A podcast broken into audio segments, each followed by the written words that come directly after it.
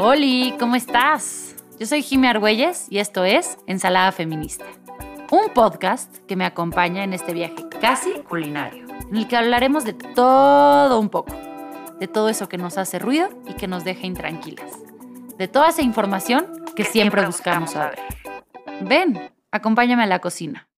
Hola, mis queridos y queridas millennials, ¿cómo están el día de hoy? Hoy es un episodio que eh, todos necesitamos y todas necesitamos escuchar, pero a lo mejor no todos estamos listos para eh, escuchar, eh, pero no importa, lo tienes que escuchar. Hoy vamos a hablar de... ¿Estás lista? De nuestras finanzas, de nuestras finanzas, de este tabú tan grande que vivimos hoy en en día que es más fácil hablar de sexo enfrente de nuestra abuela que hablar de nuestras finanzas. Entonces, para hablar de este tema tan importante, tengo aquí a mi queridísima Fátima González, la creadora de Finanzas con Fa. ¿Cómo estás hoy, Fa? Ay, muchas gracias y me muy feliz de estar acá con ustedes y pues gracias por la invitación. Me encanta eh, que estar aquí contigo porque yo sé eh, que una de las razones detrás de tu cuenta, detrás de todo lo que creas, es poder acercar eh, el mundo de las finanzas, de las finanzas personales, eh, a los jóvenes. Eh, pero te preguntaría, ¿tú crees que los jóvenes realmente estamos interesados por nuestras finanzas? Pues mira, creo que poco a poco hay más interés. sí es un, como, siempre ha sido un tema tabú el tema del dinero. creo que desde generaciones pasadas, sobre todo tal vez cuando había una pareja, el hombre es el que llevaba el tema de las finanzas y la mujer tal vez no se involucraba o se involucraba, pero nada más como en lo del pago de las facturas de la casa, pero realmente no era un tema que se tocara abiertamente, ¿no? Eh, y creo que hoy por hoy, pues que también ya hay más mujeres involucradas en el tema laboral, poco a poco se abre más este tema de las finanzas, que de todas formas, eh, créeme que últimamente en muchas asesorías que he dado eh, también de pareja, eh, sí me doy cuenta como de la falta de comunicación de este tema, ¿no? Que tal vez, como tú dices, ahora ya se habla muy abiertamente de, la parte sexual, por ejemplo, pero eh, el tema del dinero sigue siendo un tabú. Y, no solo en parejas, ¿no? También de forma individual, el que tal vez tú tengas preguntas muy sencillas, te voy a poner un ejemplo, pero cuando abrí mi cuenta, me acuerdo que les decía, oigan, ¿qué temas quieren que toque? ¿Qué preguntas que tal vez suenan este, muy sencillas quieren que resuelva? Y había gente que me decía, oye, la verdad llevo años con mi tarjeta de crédito y nunca he entendido la fecha de corte y la fecha límite de pago, ¿no? Algo que parece muy sencillo y que por tener tu tarjeta deberías de saber o conocer y que te da pena preguntar porque seguramente todos saben. Em, y pues no, o sea, realmente son temas que nadie nos enseñó y que entonces como que no te atreves a preguntar porque deberías de saber, ¿no? O el tema de inversiones, igual hay gente que es como, no, no, no, yo ya tengo mis ahorros y les preguntas y realmente no tienen eh, ninguna inversión, ni siquiera en algo sencillo como un pagaré bancario, ¿no? Por este miedo a, lo desconocido. Entonces, creo que sí es un tema como de, no, no, como ya debería de saber, mejor no pregunto. Y es como este miedo a, preguntar y a, y a conocer un tema que realmente, siempre les digo, aunque seas psicóloga, diseñadora, arquitecta o financiera o contadora, todos deberíamos saber por el solo hecho de generar un ingreso y, y aprender a administrarnos.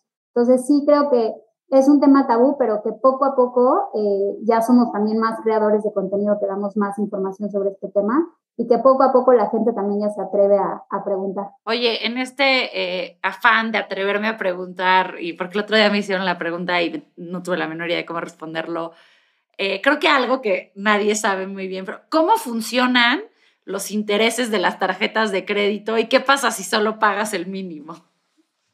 Sí, a ver, súper buena pregunta. Creo que este, muchos tienen en mente como de, ah, el banco me está dando la oportunidad de pagar el mínimo, ¿no? Me aparece mi estado de cuenta y dice pago mínimo, que siempre dicen letras chiquitas, dice siempre genera intereses. Y abajo ya dice pago total para no generar intereses, ¿no? Entonces, realmente lo que siempre deberíamos de pagar es el pago para no generar intereses, ¿no? Tal cual es, oye, tú te gastaste 10 mil pesos, deberías de pagar 10 mil pesos, ¿no? Ahora, el banco, digamos que te da la oportunidad de pagar ese pago mínimo, como para, es como una señal de decirle al banco, oye, sí estoy interesado en pagar y en seguir contigo, no me desaparecí, pero pues no tengo el total del dinero. Entonces, por lo menos te pago ese mínimo y sobre todo para que el banco entonces eh, no dé la señal como el buro de crédito de, oye, esta persona se desapareció y ya no quiere estar pagando. Exacto. Entonces, la ventaja de por lo menos pagar el mínimo es que este, no te vas a buró como tal. Eh, bueno, todos estamos en buró, pero más bien no baja tu calificación. Este, pero eh, siempre el mínimo te va a generar intereses. Entonces, ojo también, ahí les va un, una recomendación que no debería de dar, pero se las voy a dar para aquellos que siempre pagan el mínimo. Los intereses se calculan, eh, digamos que con todos los gastos que tú has hecho en el mes, ¿ok? Y este, mientras tú todavía no estés, este, digamos que pagando a tiempo, se siguen generando intereses. Pero si tú pagas algo, aunque sea, vamos a suponer que te gastaste en el mes, llevas 10 mil pesos, ¿ok? Mi fecha de corte es en tres días. Tú ya sabes que ya debes 10 mil pesos. Entonces, la recomendación es pagar algo, lo que puedas, antes de tu fecha de corte, no esperarte a la fecha de corte y pagar el mínimo. ¿Por qué? Porque los intereses se van a calcular sobre eso, eh, digamos que a la fecha de corte. Entonces, oye, debía 10 mil, pero logro pagar 3 mil antes de la fecha de corte, entonces los intereses solo se van a calcular sobre los 7 mil que no has logrado pagar. ¿Me expliqué? Entonces, sí traten de pagar, sí, o sea, si ya estoy segura que no voy a poder pagar el total, este, que me la volé, hice una compra impulsiva y estaba fuera de mi presupuesto, eh, traten de pagar lo más que puedan antes de la fecha de corte. No se esperen a que corte y que ya les diga, oye, mínimo tienes que pagar mil pesos. ¿Ok? Oye, y, y por ejemplo, si yo pago el mínimo este mes, o sea, de mis 10 mil pesos que debo, hoy pago, hoy pagué mil, mi mínimo. Pero otra vez vuelvo a gastar en esa tarjeta. ¿Me van a cobrar los mismos intereses sobre ese nuevo gasto o cómo funciona eso? Más, o sea, se siguen acumulando. Vamos a suponer que debías 10 mil, solo pagas mil, entonces te quedan 9 mil, ¿no? De esos 9 mil, ahora gasté 4 mil más, entonces ya tengo 13. Entonces se van calculando los intereses, sobre todo, eh, o sea, sacan, le llaman como promedio de, gastos diarios. Entonces van sacando sobre lo que tú vas acumulando, ellos sacan como el promedio de gasto diario. Entonces, claro, mientras más estés gastando, si sigues pagando el mínimo, pues más intereses se van a estar generando. Y otro dato cultural que siempre les digo y no tenemos en cuenta es que las tarjetas de crédito son el crédito con más intereses. O sea, las tarjetas te cobran intereses de, eh, si tú te metes a ver tu, tu tasa va a ser de 50% anual, 80% anual, 100% anual. Entonces les digo, si ya vas a hacer algún pago que sabes que no lo vas a poder pagar, que necesitas un crédito, te conviene mucho más pedir un crédito personal con el banco, que igual y te van a dar una tasa del 20% anual, 30% anual si me voy a uno alto, pero te va a convenir a dar el tarjetazo y que digas, pues ni modo, doy el tarjetazo y ahí veo luego cómo le pago, eh, es mucho peor porque igual y tu tarjeta tiene, te digo, la tasa del 80% y tal vez si tú hubieras pedido un crédito personal al banco, igual te hubieran dado una tasa del 30 o 20% o, mucho menor, ¿no? Depende tu, tu historial, la tasa que te puedan ofrecer. Pero sí, si ya sabes que te vas a, a, endeudar porque, no sé, voy a pensar en una urgencia médica y de plano no tuviste para pagarlo, te conviene pedir un préstamo que eh, darlo con, con, el tarjetazo. Menamix, por eso y muchas otras razones amo a Fa, porque es una persona con la que no me da pena preguntar esto, que estoy segura que la gran mayoría de ustedes tampoco sabían, pero ya, ya fui yo la que se puso aquí al pie de cañón eh, a hacer eh, la pregunta. y creo que en tu trayectoria ya como asesora, como creadora de contenido alrededor de finanzas, ¿qué crees que hace de ti que la gente se abra y se acerque? O sea, ¿cómo qué crees que te diferencia de otros posibles asesores? Pues mira, eh, creo que es algo que siempre trato de, comunicar en mis redes sociales, que eh, la famosa frase de no hay pregunta tonta, tonto el que no pregunta, eso es algo que, trato de comunicar mucho. Eh, dos, que al final del día no, yo no vengo a juzgar nada, ¿no? Siempre les digo que, que cuando tienen una asesoría conmigo, pues sí soy como un confesionario financiero. Y así sean amigos cercanos, familiares, siempre les digo que no les dé pena. Este, y, por eso se llaman finanzas personales, ¿no? Eh, cuando, les explico cómo hacer un presupuesto, cómo llevar un control de gastos, les digo, a ver, el presupuesto es para ti y el presupuesto no es como para eh, amarrarte y ya no gastar y vivir una vida demasiado justa, sino el presupuesto es justo para que tú decidas a qué le das valor, a qué le quieres dar valor eh, y cómo vas a distribuir el dinero para que te alcance para todo lo que tú quieres y todo lo que te gusta. Entonces, em, muchas veces tenemos como, como esta idea de si pido ayuda, entonces me voy a tener que ajustar demasiado y ya no me voy a dar estos gustos que, que quería. Y al revés, nada más la ayuda es como para, em, digamos que, ordenar tus finanzas tal cual y que, que, ya no te preguntes a dónde fue tu dinero, sino realmente le digas a dónde quieres que, que vaya. Entonces, más bien en las asesorías, este, pues lo que les digo es, necesito que seas totalmente abierta conmigo. No voy a juzgar si ganas poco, ganas mucho, si gastas poco, gastas mucho. Al final del día solo es orientarte como para eh, ordenar tus finanzas. Em, y siempre les digo que no es, este, creo que tenemos mucho la costumbre de ya solo hasta que esté endeudado o hasta que esté en mi peor momento pido ayuda. Y no, al revés, o sea, esto les digo, es como hacerte un, un check-up este, de salud física.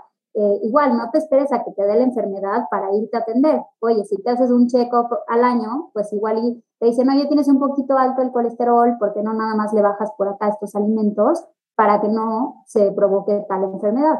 Igual acá, o sea, puedes llegar diciendo, oye, pues creo que lo estoy haciendo más o menos bien o no sé si lo hago bien, solo quiero un poco como de, de orientación y de saber qué recomendaciones me das como para llevar un mejor control de mis finanzas. Eh, y hay mucha gente que me busca para eso, nada más como, oye, me quiero ordenar o quiero recomendaciones de en qué puedo invertir, cómo me puedo organizar para mi fondo de emergencias, para mi fondo de retiro, para la educación de mis hijos, etcétera. Y, claro, hay otros que ya llegan en el momento que dicen, ya no puedo con mis Estoy ahogando. Esto. Exacto. Entonces, eh, sí les diría también como recomendación, no se esperen a llegar ese momento, más bien desde el principio, pues háganse como este check-up financiero, ya sea conmigo, con cualquier asesor este, financiero, que realmente solo te dé algunas recomendaciones para eh, llevar un mejor control de tus finanzas.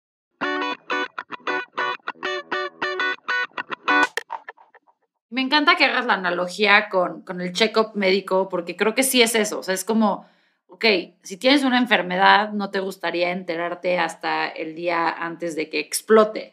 O sea, o cuando ya explotó, realmente, idealmente lo que quieres es saber que tienes este padecimiento eh, para tratarlo. Pero justo como que en las deudas parece que queremos seguir manejando a ciegas sin, este, sin ver, pero pues luego las cosas explotan y es cuando todo eh, está muy mal. Pero del otro lado de las deudas hay el ahorro. ¿qué pedo con el ahorro? ¿Por qué nos cuesta tanto trabajo a los millennials también ahorrar? O sea, yo sé que dice la gente que ahora queremos cosas distintas y que preferimos eh, ser nómadas digitales a comprar una casa, que ya nos importa la lo material. Yo creo que eso es un poco de bullshit, pero este, exacto. Entonces, ¿qué pedo con el ahorro? Mira, creo que, eh, bueno, hay dos cosas y también creo que es de, de personalidades, pero eh, la primera es que sí, muchos están con esto del el famoso YOLO de este, solo se vive una vez y entonces disfruta el presente y este, para qué te preocupas del futuro si ni siquiera sabes si vas a llegar a esa edad, ¿no? Eh, y creo que eh, la idea es encontrar un equilibrio, ¿no? De claro, disfruta tu presente, claro, si te gusta viajar, hazlo, si te gusta comer rico, hazlo, este, disfruta, pero también al final del día, por ejemplo, siempre les pongo este ejemplo, si tú quieres un viaje a un año, bueno, aunque tú lo veas como corto plazo, ya estás ahorrando durante ese año para ese viaje, ¿no? Entonces, cuando tú entiendes que el ahorro no es como hacer un sacrificio, sino que es una herramienta para lograr tus metas, entonces te cambia ese chip y entonces empiezas a hacerlo ya de forma eh, que, que ya empiezas a generar un hábito. Entonces, la idea primero es ponte una meta, porque si no realmente no existe esa motivación de ahorro, si no, la verdad es que gastamos y gastamos este, sin, sin filtro, tal cual. Entonces, hasta que yo tengo una meta es cuando hago como ese esfuerzo para lograr esa meta. Entonces, si te pones primero algo de corto plazo, siempre les digo, ponte algo a un año y haces ese esfuerzo y lo logras, entonces te das cuenta que el ahorro te sirvió para lograr a llegar a esa meta y disfrutarla. Entonces, empiezas a hacer lo mismo. Oye, esto fue un año, pero ¿qué tal que ahora empiezo a cinco años? Oye, pero ¿qué tal que ya quiero este, pues algo más grande? Como tú decías, habrá quien solo quiera viajar y nómada, etcétera, pero también habrá quien sí quiere su casa, Este, también creo que depende mucho como de, de, las vivencias que hayas tenido. Este, yo la verdad sí soy como de la idea de que yo sí quería mi casa y entonces fue un, a ver, aunque veas la meta como a mediano plazo, eh, pues si no empiezas hoy, el tiempo empieza a pasar, ¿no? Y de repente ya pasaron tres años y dices, híjole, si hubiera empezado hace tres años ya llevaría tanto, ¿no? Y de repente pasan cinco y, ay, si hubiera empezado hace cinco. Este, y entonces decir, oye, pues aunque sea de aquí a diez años y lo veo lejano, de repente empiezan a pasar los diez años, ¿no? Si me preguntas hace cuánto saliste de, de preparatoria, pues ya pasaron más más de 10 años. Entonces, este, pues el tiempo pasa, ¿no? Y, y creo que no, no, no nos damos cuenta hasta que volteas a 13 y dices, chin, ya salí de la universidad hace, este, que salí hace como seis, no, más, como ocho años. ¿no? Sí, y si lo hubiera hecho en ese momento. Exacto, si hubiera ahorrado desde que salí de la universidad, hoy tendría tanto. Entonces, para que no vivamos con el si hubiera, si hubiera, pues justo es como buscar esta motivación para así empezarlo a, a ver a futuro. Este, y encontrar esa motivación. Realmente, si no tienes el para qué ahorrar, yo siempre les digo, la base de, del ahorro es preguntarte para qué lo quieres. Primero, fijarte esa meta y entonces, es más, hasta cuando tienes una meta importante, dices, ahora voy a buscar ingresos de otros lados porque quiero llegar más rápido, ¿no? Porque si ya vi que este viaje me cuesta tanto, o este coche me cuesta tanto, o el enganche de esta casa me cuesta tanto, pues en lugar de a 10 años lo quiero ahorrar en 5. Entonces empiezo a generar estos ingresos nuevos como para decir, oye, todo esto va para mi casa o todo esto va para mi viaje. Entonces, paso uno siempre va a ser ponte una meta, porque si no, la verdad es que solo vivimos el presente, tal cual. Totalmente. Sí, me encanta como, creo que como tú lo dices, este propósito eh, detrás. Eh, en TikTok, hace poco eh, vi una chava que, que, tiene una cuenta muy grande que ella ahorra en sobrecitos o sea, que tiene como sus sobres de gastos y va dividiendo y luego ya también como sacó la versión de que en su app digital pone como carpetas de ahorro y, como que se me hizo eh, algo muy visual de poder decir, ok, a lo mejor yo pienso que son solo 100 pesos, pero de 100 pesitos en 100 pesitos puedo llegar a comprarme mi coche o mi viaje, o sea, es, es ir sabiendo para qué, porque si no tenemos un para qué, creo que la, es muy difícil, a menos de que seamos ultra disciplinados, que lo logremos. Y creo que ahorita dijiste algo muy clave. Siempre les digo, nunca minimices un ahorro. O sea, no decir, no, es que como solo tengo 500 pesos para ahorrar, como solo tengo 1000, y habrá quien dice, como solo tengo 5000, como solo tengo 10 Oye, solo tengo este, millones, 100 millones. Exacto, como solo tengo un millón al mes, bueno, ¿no? Pero bueno, el punto es que justo no minimices el ahorro, aunque sean 500 pesos, 1000 pesos, con el tiempo esto se va sumando y entonces ya puedes lograr la meta. Te digo, si alguien la logró en dos años porque podía ahorrar más, padrísimo por esa persona, pero eso es, eso es otra cosa, como no te compares de, ay, claro, es que como ella este, gana más, entonces ahorró más rápido y entonces se lo compró más rápido. Como dejar esa comparación y decir, a ver, aunque yo me lo pueda comprar en cinco años, este, que justo, por ejemplo, en mi, en mi, libro de finanzas personales cuento un poco la historia de cuando quería comprarme mi, mi, primer coche. Claro que hay gente que se lo ha comprado en un año, ¿no? Y yo les cuento que al final lo terminé eh, comprando después de cuatro años y de hecho lo terminé de pagar cuatro años después. O sea, realmente mi sueño de un coche se convirtió en ocho años si sumas todo, ¿no? Todo el proceso que les voy platicando ahí. Entonces es un, a ver, no te compares si para ti esa era una meta, aunque te tardes más tiempo que otros, el que lo logres va ser a tus tiempos. Entonces, no minimizar el ahorro, este, y al final del día lo lograrás a tu tiempo, ¿no? Sí, creo que es bien importante en todos los aspectos de la vida, dejarnos de, comparar, o sea, no sabemos qué está pasando en la vida de cada quien y pues todas tus cosas, ¿sabes? O sea, como que alguien se compre el coche más rápido que yo, pues no va a ser que yo tenga un coche antes, entonces quitémosle el peso a eso.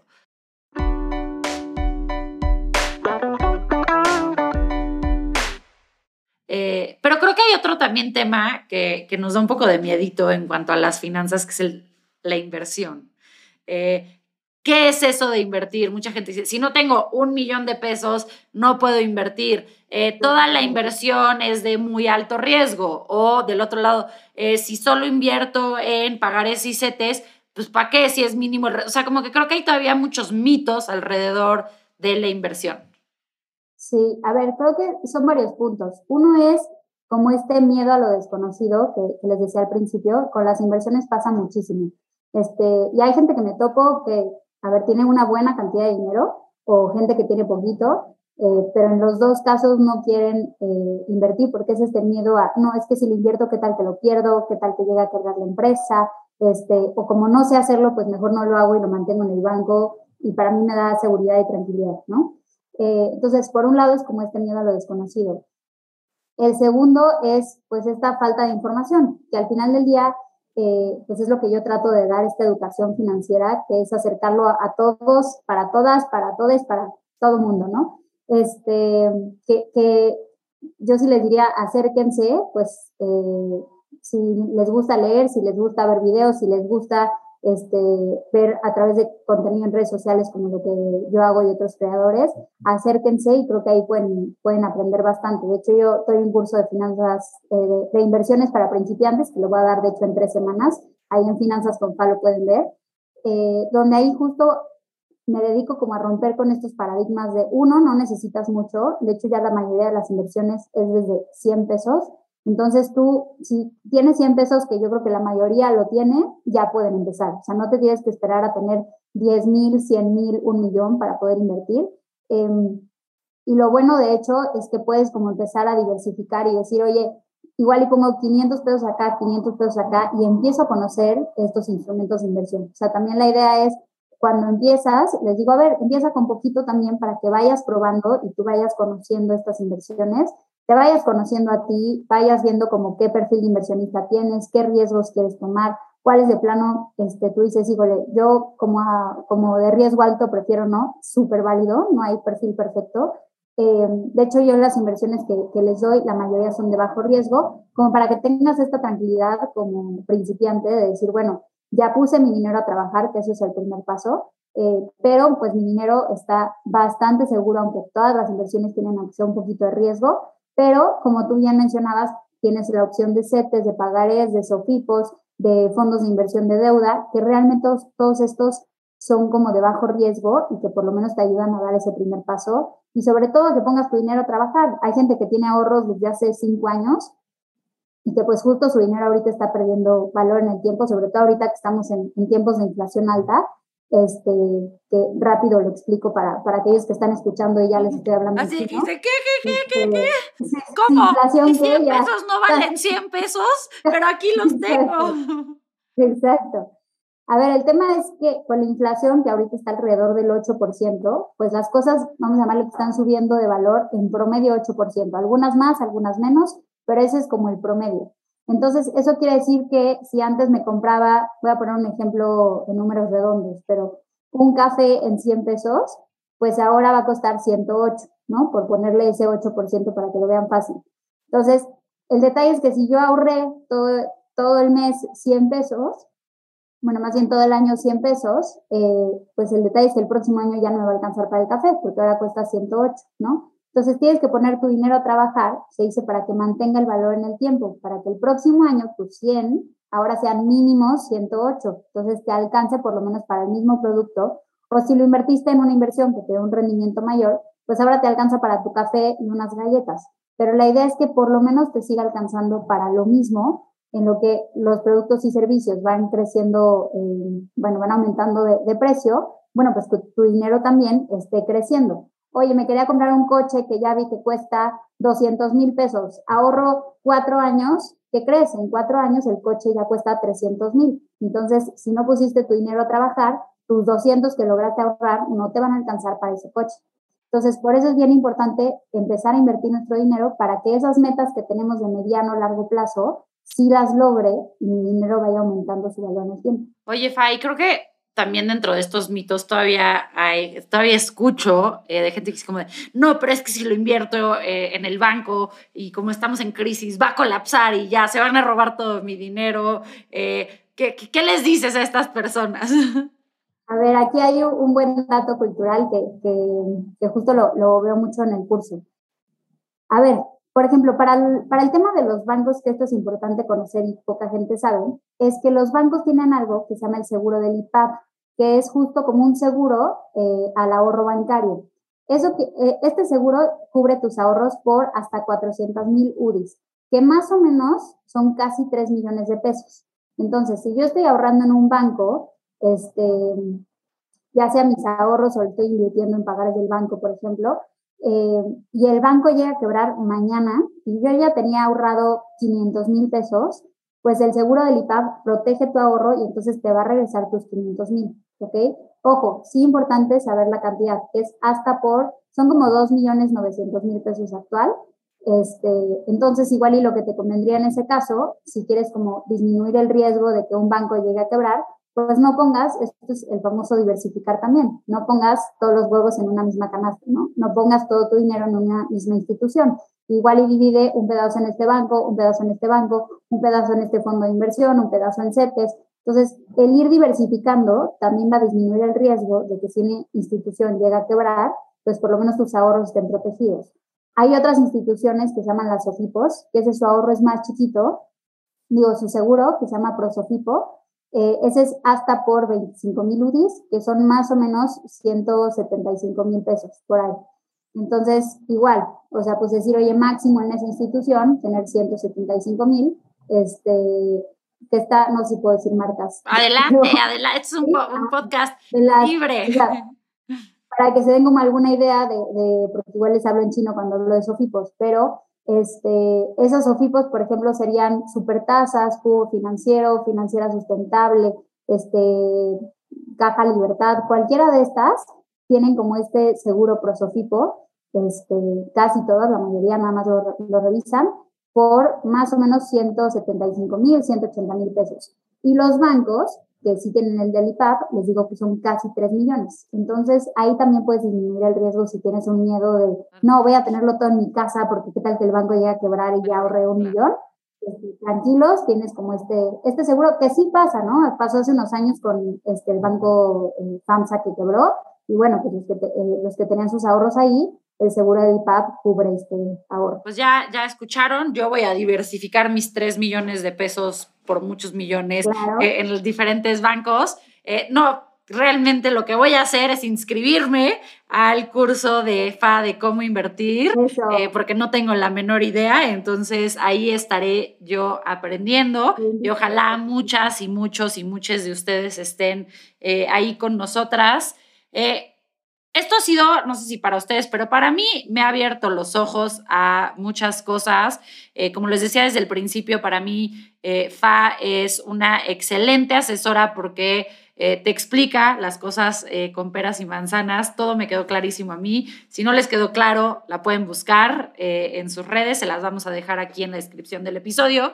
Pero para concluir, FA, ¿qué son los tres pasos más importantes que tiene que seguir alguien que nos esté escuchando? Para ahora sí tomar el control de su vida financiera? A ver, los tres pasos. Bueno, el primero y es el más importante, siempre les digo que a veces ya queremos correr, invertir y ser expertos sin antes poner en orden nuestras finanzas. Entonces, el primero les diría que es eh, llevar un control de gastos, que esto les recomiendo descargar alguna aplicación. Literal, si ustedes ponen control de gastos, les van a aparecer muchísimos. Está igual, si quieren algunos ejemplos, Finerio, Fintonic, Monify, Wallet, hay varias. Estas aplicaciones lo que te ayudan es eh, justo entender cómo estás gastando, que eso es lo primero, en qué se te está yendo el dinero. Entonces, la idea es que tú registres por lo menos tres meses de tus gastos y que literalmente si vas a la tiendita lo apuntas, si vas al súper, si pones gasolina, si pagas renta, servicios, etcétera, que registres todo para que entonces eh, al final del mes puedas ahora sí revisar cómo estás gastando sin pena alguna, siempre insisto que es para ustedes. Entonces, nada, si me compré ropa de más, pues ni modo, quiero ver mi realidad, ¿no? Entonces, eh, sí les recomiendo por lo menos hacer este registro tres meses, porque hay meses muy variables. Oye, este mes se me ponchó la llanta, este mes fue Navidad y, di algunos regalos, este mes me fui de vacaciones. Entonces, por lo menos tres meses para que tengan como algo mucho más real. Una vez que ya entendí cómo estoy gastando, ahí la idea es identificar uno, como estos, los famosos gastos hormiga, que son como estos pequeños gastos que parecen inofensivos, pero que si los voy sumando, pues se vuelven una buena cantidad a lo largo del mes. Eh, no es eliminar todos, sino tal vez que tú digas, oye, ya vi que estoy gastando mucho eh, en mi café, en mi antojo y que también este, estoy comprando demasiado en Amazon, ¿no? Entonces, que tú ahí digas, bueno, de esto me voy a poner un tope, tanto para mi café, tanto para Amazon, este, para no estar gastándolo güey, ¿no? Que realmente digas este, cuánto yo le quiero destinar a eso, ¿no? Este, segundo paso, entonces ahora sí es hacer tu presupuesto. Ahora sí es, ya entendí cómo estoy gastando, pero ahora le digo mi dinero a dónde quiero que vaya. Entonces, eh, igual tengo por ahí plantilla de presupuesto, con muchísimo gusto me la pueden eh, pedir. Y ahí ya la idea es definir, oye, ¿qué monto le quiero destinar a vivienda, a transporte, a educación, a entretenimiento, a gustos personales? Y sobre todo, ¿qué, qué porcentaje, qué monto le quiero destinar al ahorro? Aquí es también importante donde dices, oye, este, si yo no me pongo una cantidad eh, al mes, realmente terminamos ahorrando lo que sobra, ¿no? Entonces, este sería como el tercer paso importante. Decir, a ver, ya hice como mi lista de gastos fijos, necesidades básicas, ¿no? Eso que sí dices, sí o sí tengo que estar pagando, como puede ser renta, servicios, el súper, etcétera. Paso dos, oye, ¿cuánto quiero ahorrar? Y paso tres, lo que sobra, entonces ya lo dejo ahora sí para mis gustos. Entonces, en ese ahorro ya dices, oye, este ahorro, voy a poner un ejemplo, tengo tres mil pesos para ahorrar. Entonces, igual y voy a destinar mil pesos para el viaje que quería, mil pesos para mi retiro y mil pesos para este, mi coche, ¿no? Entonces, puedes dividir también tu ahorro en las metas que tú tengas. Y ya lo que sobra, oye, y me sobraron otros tres mil pesos, bueno, pues eso ya igual y para mis salidas los fines de semana o para eh, ropa o gastos extras. Pero si tú no pones el ahorro como prioridad, la realidad es que termina siendo o nulo o lo que me sobró. Entonces creo que esos tres pasos por ahí pueden, pueden empezar. Pues me encanta, creo que me dejas a mí y a quienes esto nos están escuchando con muchísima claridad. Eh, como siempre, es un gusto compartir espacios contigo, Fa. Eh, gracias por estar en, sala, en Ensalada Feminista y pues te mando un beso y un abrazo. Ah, y otro a toda tu audiencia y los esperamos allá en Finanzas con Fa. Les mando un abrazo. Muchas gracias por ser parte de la receta del día de hoy. Sin duda, me quedo con muchos ingredientes y sabores que suman a mi recetario personal. Suman a mi recetario. Espero que tú también y sobre todo que hayas disfrutado este episodio que preparamos especialmente para ti. Nos vemos la próxima semana con más ideas que deconstruir y más ensaladas, Más que, ensaladas que crear. crear. Recuerda que puedes disfrutar nuestra ensalada en Spotify, Apple Podcast y en nuestro canal de YouTube, donde además podrás vernos a todo color. No olvides suscribirte a nuestro canal, así jamás te perderás de un nuevo episodio. Y recuerda que siempre puedes apoyarnos con un pequeño comentario. Ensalada Feminista es un podcast de The Podcast Inc.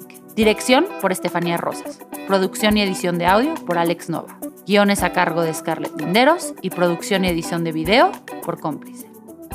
Yo soy Jimmy Argüelles y nos vemos la próxima semana.